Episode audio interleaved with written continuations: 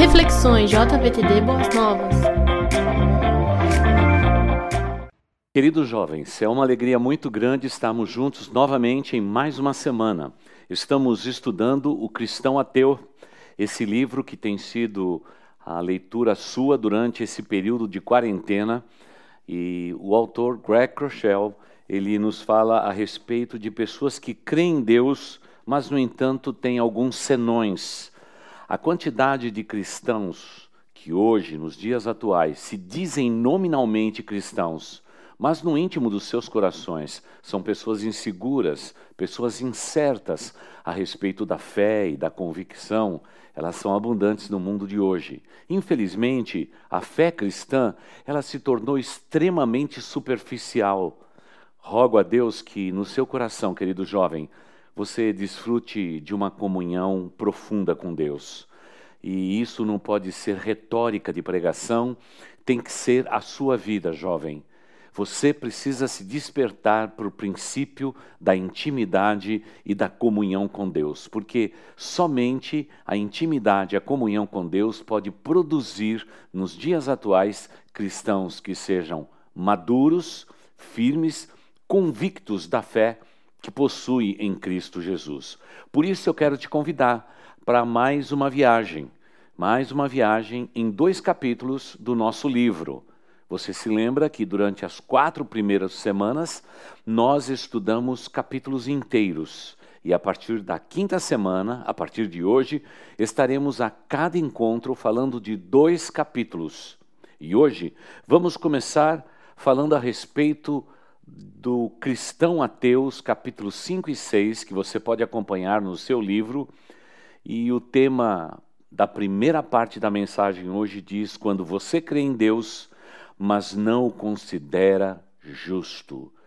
Talvez você olhando para esse período de quarentena onde tantas pessoas estão morrendo, quando você contempla no mundo catástrofes, misérias, mortandade em grandes quantidades, terremotos grandes e pequenos, e tudo aquilo que envolve o ser humano, esse ser humano que agride a natureza e recebe como resposta tantos desequilíbrios ecológicos, você talvez possa olhar e dizer: se Deus ele é justo, por que que tudo isto está acontecendo? Querido jovem, isso não tem nada a ver com a justiça de Deus. Isto tem que ver com o gênero humano, o que é sermos humanos nos dias atuais. E eu quero recordar a você hoje, em particular, um dos textos mais difíceis da Escritura Sagrada, aquele que fala a respeito de Jó, aquele homem sofredor, aquele que é o primeiro livro da Bíblia, o livro de Jó, quando Deus fala do sofrimento humano e então desvenda para nós princípios de ciência, de biologia e tudo aquilo que você pode encontrar, todas as matérias da tua universidade no livro de Jó. O primeiro livro das Escrituras Sagradas, que foi composto provavelmente antes mesmo do Pentateuco, aqueles cinco primeiros livros da Bíblia. O livro de Jó é um presente que Deus nos deu, respondendo ao coração daquele que perguntava a Deus: por que o homem sofre? Por que Deus, ele deixa às vezes de ser justo. É uma dúvida, uma interrogação humana que todos nós temos. E por essa razão, eu relembro a vocês o texto bíblico que diz: O Senhor disse a Satanás. É um diálogo entre Deus, os anjos e arcanjos, incluindo neles também veio a presença de Deus, Satanás. E Deus pergunta: De onde você veio? Satanás responde ao Senhor: de perambular pela terra e andar por ela. Disse então o Senhor a Satanás: Reparou em meu servo Jó? Uma pergunta Deus faz. Não há ninguém, afirma o Senhor, na terra como ele, irrepreensível, íntegro, homem que teme a Deus e evita o mal. Será que Jó não tem razões para temer a Deus? retrucou Satanás. Acaso não puseste uma cerca em volta dele e de sua família e de tudo quanto ele possui, tu mesmo tens abençoado tudo o que ele faz, de modo que todos os seus rebanhos estão espalhados por toda a terra. Mas estende a tua mão e fere tudo o que ele tem, e com certeza Jó te amaldiçoarás na sua face. Essa é uma parte desse texto de Jó, capítulo 1, versículo, os versículos de 7 a 11. O que está incluso nesse texto? Um diálogo entre Deus e os seus anjos, entre eles Satanás. Satanás, quando indagado por Deus a respeito de Jó, ele diz: ele vai muito bem. O Senhor tem blindado ele. O Senhor tem cercado a sua vida de tal maneira que tudo que ele coloca as mãos para fazer prospera. Mas se por um momento o Senhor permitir que ele seja tocado, seus rebanhos, sua família, sua riqueza, então eu tenho certeza de que ele vai blasfemar o teu nome. E quando ele fizer isto, você vai descobrir que Jó não é um homem íntegro, inteiro quanto parece. Veja que circunstâncias inacreditáveis. Talvez seja num momento como esse, de Jó, capítulo 1, versículos de 7 a 11, que você pergunte para você mesmo ou para você mesma: está vendo só morte, guerra, terremotos, calamidades e, e tudo aquilo que acontece no mundo de hoje, como podemos ver nas Escrituras Sagradas?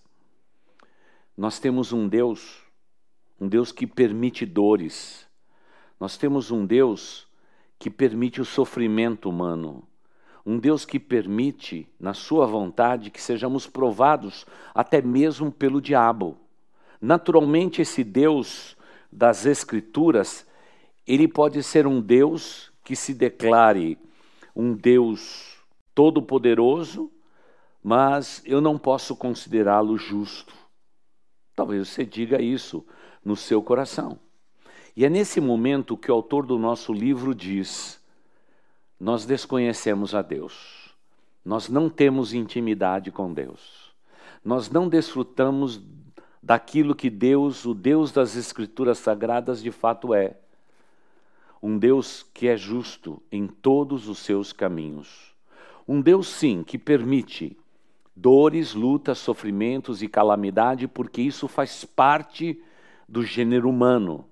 Desde que o homem pecou, ele está sujeito a esta punição, porque ele teve a oportunidade de viver no paraíso na presença do Deus Todo-Poderoso, desfrutar desta intimidade, desta, com, desta comunhão. No entanto, ele preferiu trilhar os seus caminhos, e no meio de toda esta humanidade, Deus olha para o coração de Jó e diz: Encontrei na terra um homem que, apesar de todas as circunstâncias, apesar do seu próprio pecado, ele é um homem íntegro e sincero na minha presença. Anda em minha presença de maneira inteira, de maneira íntegra. Que homem fabuloso foi Jó, sem dúvida alguma. E é nesse momento então que Satanás, se aproveitando desse momento, declara: ele reage desse modo porque ele está blindado. E Deus, na sua infinita bondade e misericórdia, ele permite que Satanás toque em Jó para mostrar que Jó era um homem íntegro. Naturalmente, quando vemos esta história, ela é muito séria. Ela é, é, é o tipo de pregação, é o tipo de mensagem que não, não, não se torna tão querida e tão atual nos dias de hoje. Porque hoje só falamos de um evangelho positivo, de uma convicção positiva, e muitas vezes fugimos daqueles detalhes difíceis de serem interpretados nas Escrituras Sagradas. Mas esse é o texto que não podemos fugir dele. O que eu quero compartilhar com vocês, jovens, é isto. Deus permite dores na nossa vida, mas Deus está ao nosso lado quando sofremos. Deus permite dores e lutas na nossa vida, experiências das mais diversas que talvez você esteja passando e lá no íntimo do seu coração você está dizendo: se Deus existe, ele não é justo para comigo. Não, Deus é justo em todos os seus caminhos, porque até mesmo quando permite que você passe por lutas devido às decisões pobres ou ricas que você toma na sua vida. Deus mesmo assim faz com que todas as coisas contribua para o seu bem, porque ele vai junto com você. Jó não foi abandonado por Deus no seu sofrimento. Deus estava presente na vida de Jó. Tanto é que no final do livro, Jó declara, lá no capítulo 42, Senhor, antes eu te conhecia de ouvir falar, mas agora os meus olhos te veem.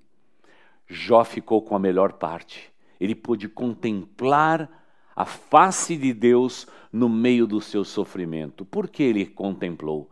Porque Deus estava presente no meio das lutas, das angústias, das dores e das perplexidades e de todas as perdas que Jó enfrentou.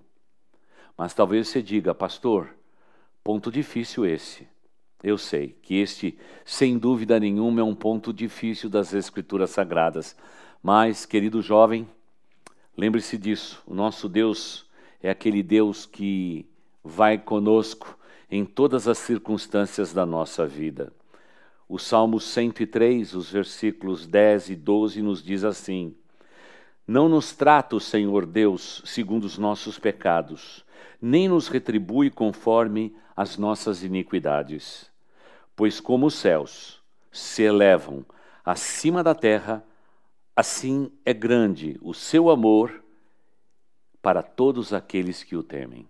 Essa é a declaração do Salmo 103, nos versículos 10 e 12. Ou seja, o Deus íntegro exige daqueles que o seguem integridade de vida.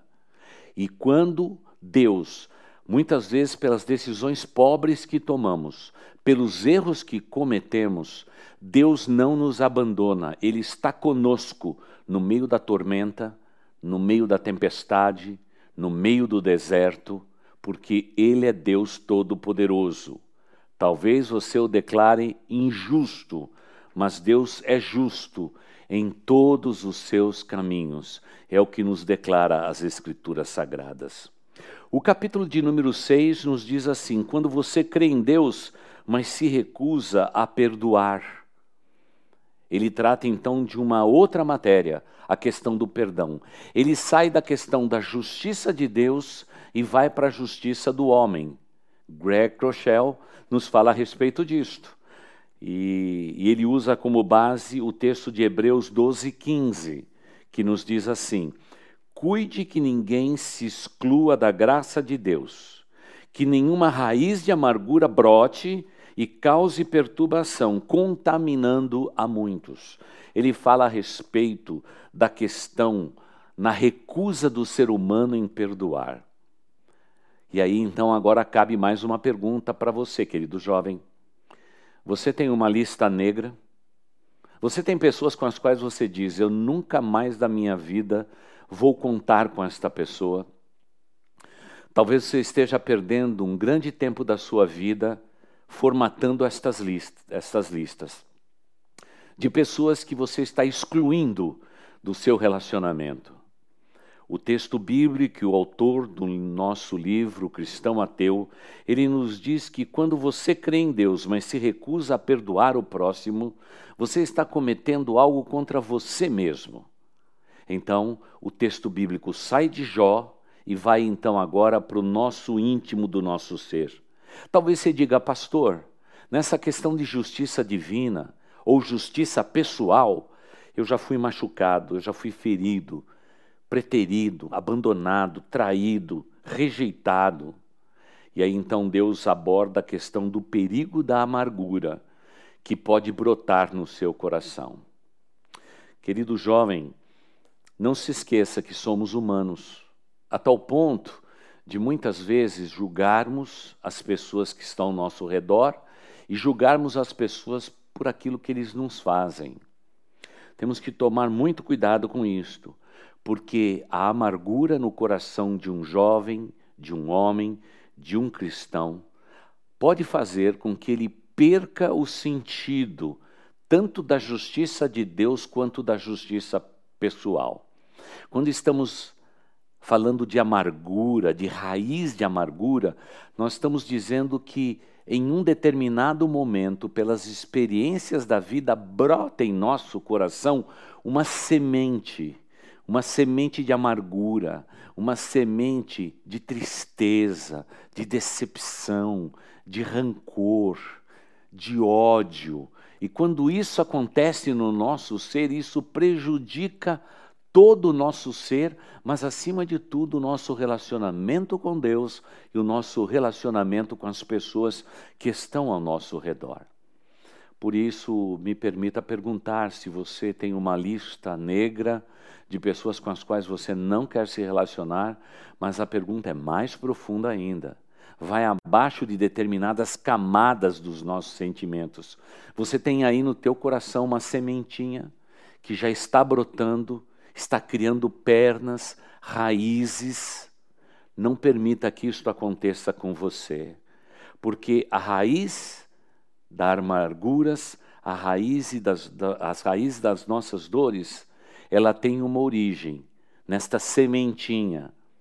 Tome cuidado com as pequenas coisas que cercam a sua vida, querido jovem, porque a palavra de Deus nos diz que homens poderosos, por causa de pequenos detalhes, ódios e ressentimentos, fizeram guerras, guerrearam, destruíram nações, destruíram vidas. Tudo por causa de uma sementinha de insegurança que é natural de nós seres humanos. Já nascemos com defeito de fabricação. Em pecado nós fomos gerados. Em pecado gerou as nossas mães. E por isso somos frutos também do pecado, não só da graça da criação de Deus, mas somos pecadores todos nós. E quando permitimos que um ciscozinho, uma sementezinha pequenina, por menor que seja, seja plantada no nosso coração, na nossa mente, e permitimos que isto brote, o resultado é devastador. Ele pode te destruir. Por isso, a palavra de Deus nos ensina de maneira muito absoluta em Efésios 4, 31 e 32. Efésios 4, versículos 31 e 32. Livrem-se de toda amargura, indignação e ira, gritaria e calúnia, bem como toda maldade. Olha a lista que Deus faz, dizendo: livre-se disto. Não permita que estas sementes brotem e germinem no teu coração e na tua vida.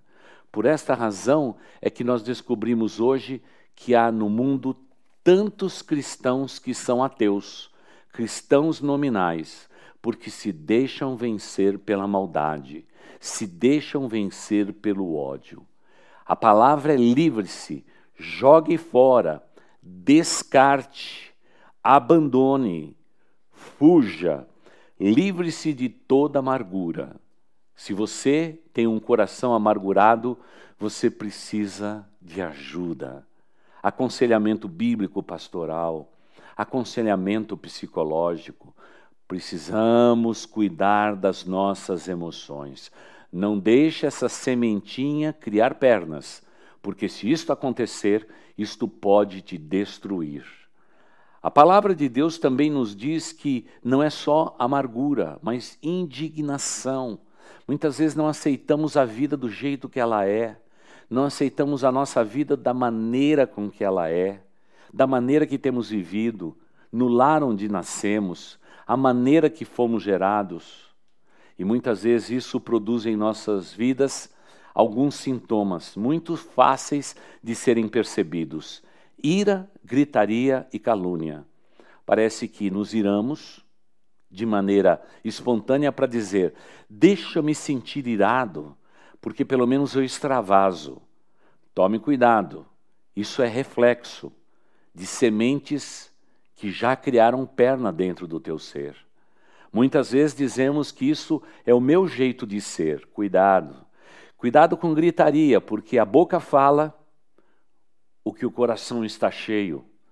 Que seu coração esteja cheio do Espírito Santo que procede do Pai.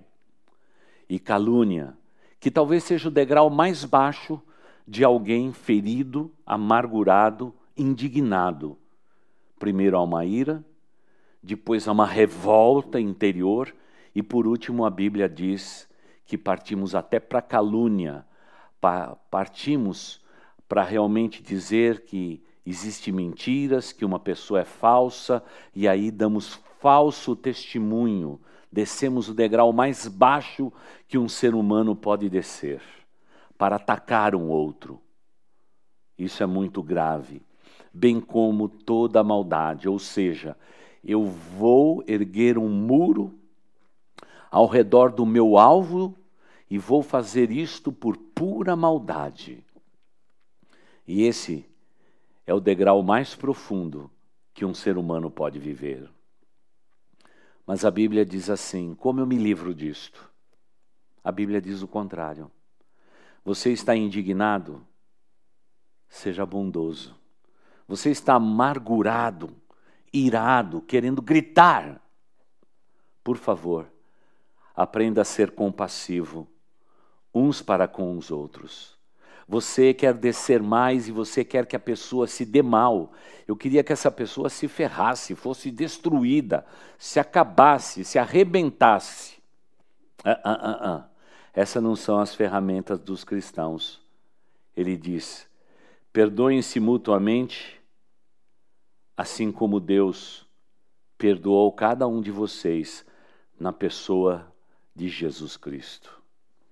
Sim, precisamos às vezes orar e esperar por um milagre. Precisamos orar a Deus e mesmo que haja um perdão relutante dentro de nós, temos que ir pelo caminho da bondade e da fé. Pastor, como que a gente faz isto? é, não é nada fácil. Ser cristão não é fácil. Você pode ter cantado no início desta nossa reuniões canções que embalam o seu coração. Daqui a pouco vamos cantar uma outra canção que também fala normalmente da graça, da bondade, do amor do nosso Deus. O que Deus nos chama a viver quando discute a respeito do cristão ateu é de vivermos um evangelho autêntico. Eu também já passei por momentos em que fiquei magoado, ferido, indignado, irado, aborrecido. E quando eu me senti desse modo, eu desejei o mal de outras pessoas, porque na nossa humanidade nós queremos controlar as circunstâncias quando perdemos o controle delas. Mas este não é o caminho. Se você está passando por lutas nesta esfera, se você não consegue controlar o teu gênio o teu temperamento, lembre-se do seguinte: você tem que dar a Deus o que Deus pede de você. Deus não quer receber o teu pior, Deus quer receber o melhor da sua vida. Por isso, faça uma pausa. Jogue fora, descarte da sua vida toda amargura, toda indignação, toda ira, toda gritaria, toda calúnia, toda defamação que você talvez gostaria de produzir na vida de uma pessoa. Jogue tudo isso fora, porque a Bíblia diz: Minha vingança eu recompensarei, diz o Senhor. Ore a Deus por esta pessoa, ore pela circunstância do seu envolvimento. Peça perdão a Deus, se acerte com Deus, abençoe esta pessoa. Não esteja maldizendo. Deseja o melhor desta pessoa. Peça, Senhor Deus, apesar da circunstância, do atrito que tivemos, eu desejo o melhor para o meu irmão em Cristo, para este familiar, para este amigo na universidade, para este colega do trabalho. Eu desejo o melhor para a vida dele, porque eu sou um cristão. No meu coração, na minha humanidade, eu gostaria que, na verdade, ele pudesse até se implodir mas eu não tenho esse direito. Eu não posso desejar isto de um ser humano, porque eu sou um deles. E da mesma maneira com que eu julgar, eu também serei um dia julgado. Por isso, descarte, jogue isso fora e substitua por bondade, compassividade e tenha um coração perdoador.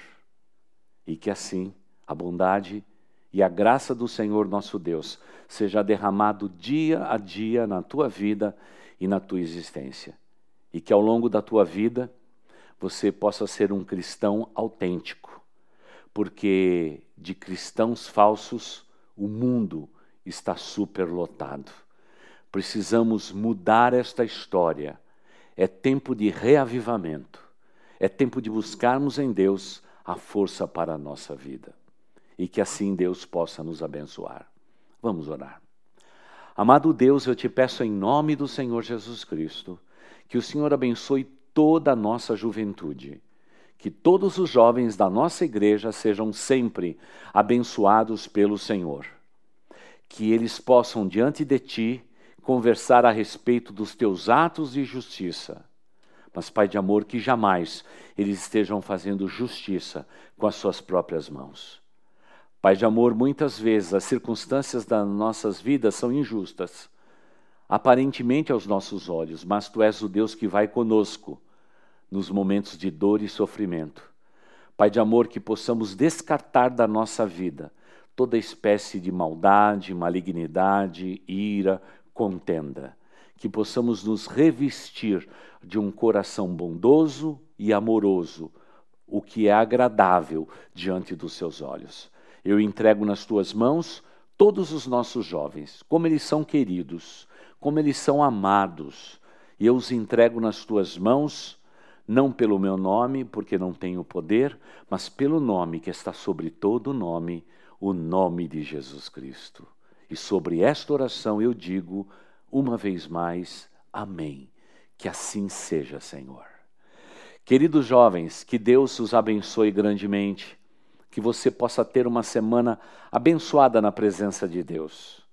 E, por favor, não esqueça de meditar na questão da bondade e da justiça de Deus.